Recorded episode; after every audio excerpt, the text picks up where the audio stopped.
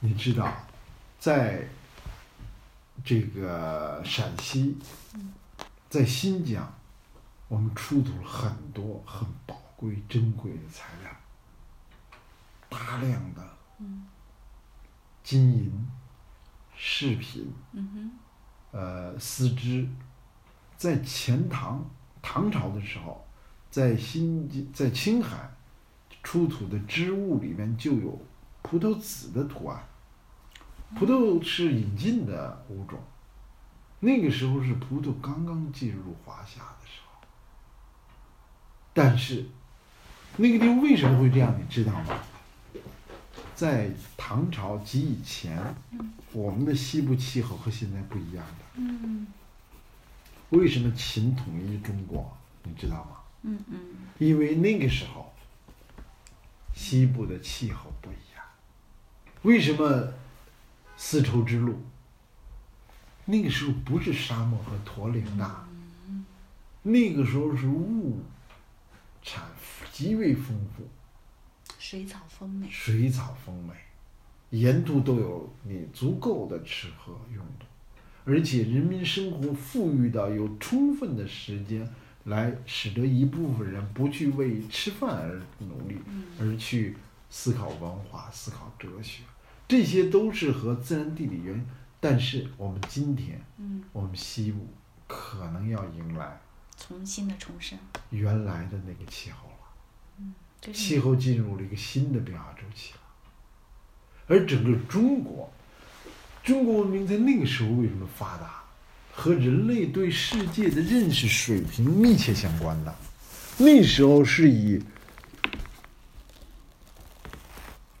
模拟的，是以整体的，是这样的逻辑，是更适合人和自然的发生关系，取得丰硕的收益，取得足够的思。所以中国的文明，它和西方的文明，你仔细的去体察是有大不同的。而西方的文明呢，它是引领了工业文明，和他们非常配。西方为什么会在工业文明时代崛起？中国为什么会在工业文明时代衰落？这和本质的文明和文化都密切相关的。而西方文明发展到了极致，极致到什么程度呢？昨天一个专家跟我说，说他母亲啊，肾不好，嗯医生夸夸一检查说你肾不好，夸给切了，给治好了。但是呢，不久他母亲就去世了，因为人呢不是治好了肾就完了的，现人是一个整体，而西方的医学是极端的，用隔离体方式，嗯用专业的方式，用数字的方式。其实数字只是描述自然的一个工具，但它绝不是自然。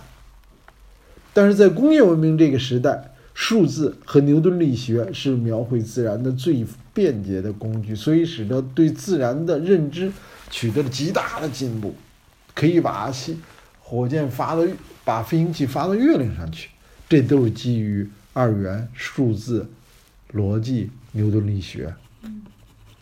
但是呢，今天人人对自然的认知又它是一个螺旋性上升的，今天又更加需要整体化和非数字化，或者是后现代科学。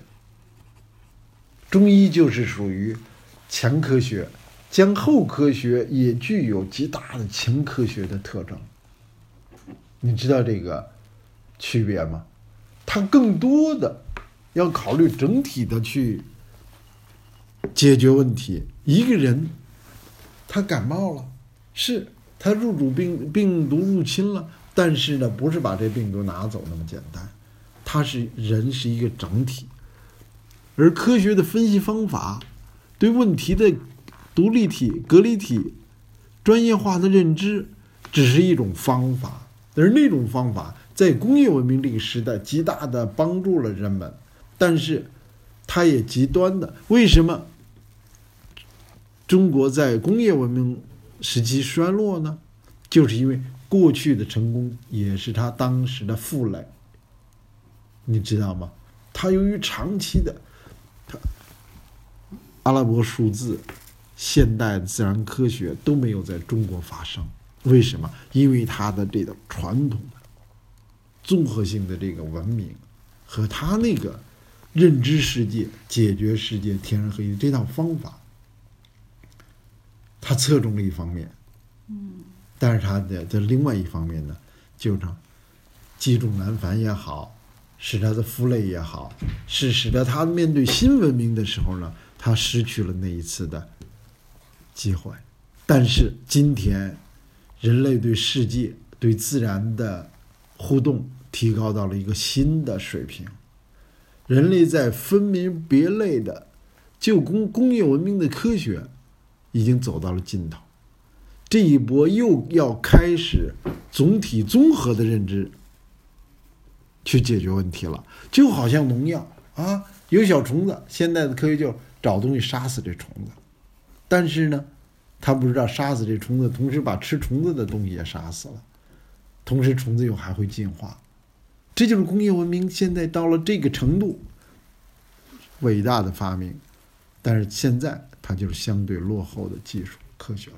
现在呢，又要考虑整体的、全生态的。最小危害、最大优化的解决方案，不该全杀了它，不该用那种传统工业文明的方式去解决问题了。因为人类呢，对自然的那些一个技术走到了极端，就要走回来我们传统的这种对世界的认知、思考和处理，将是下一个文明最主要的。引领的关键性的思考方法，所以呢，我们就是孔子，我们就是德谟克利特，我们就肩负着在这一次变革之中，认真的去找到新的道路，然后去这种方法论是方面的这种做法。它以像包括人工智能在内的综合性的、全面的大数据和人工智能，以及新生命科学，这是生态文明时代的这个基础的科学。在这几个科学的综合的推动下，人类在下一个文明的时候，再开始一波新的大规模的进步，来克服工业文明走过头了的地方。过犹不及，他走过头了，在这块再调回来，他会来回的去调整，不断的去提高。所以这个时期，由于这样那样一系列的积累，东方文明有一次机会，我们呢应该做出我们的贡献，去努力的时间区间，比如环境问题，比如说我们看了。我看了几十个项目，没有一个项目是正确的。为什么？因为这些项目都是按照工业文明的科学在思考、在运行。这是这是时候要改变了。而我们呢，确实就是这些少数，就像周游列国一样，我们看了那么多，我们被深深的触动了。我们提出来要。弘扬传统文化，这就是克己复礼呀。但是不是简单的恢复，只是前几次的，包括希腊的文艺复兴，它都是一种托古。你知道托古吧？呃，过去的画画、写诗、抒发观点。这个人写完了之后呢，他说：“哦，这是前朝谁谁谁做的托古。托古是什么目的呢？他就是让大家信他，他使得更托古。后来一考证，包括很多这个古代的典籍啊，masterpiece 啊，就是发现啊，它是脱骨。”那我们现在呢，要学习从里头找到这个，但是要更注意到这种变化、引领、创新。我们其实是有责任的，我们是有机会的，我们是应该做好自己这一份工作的。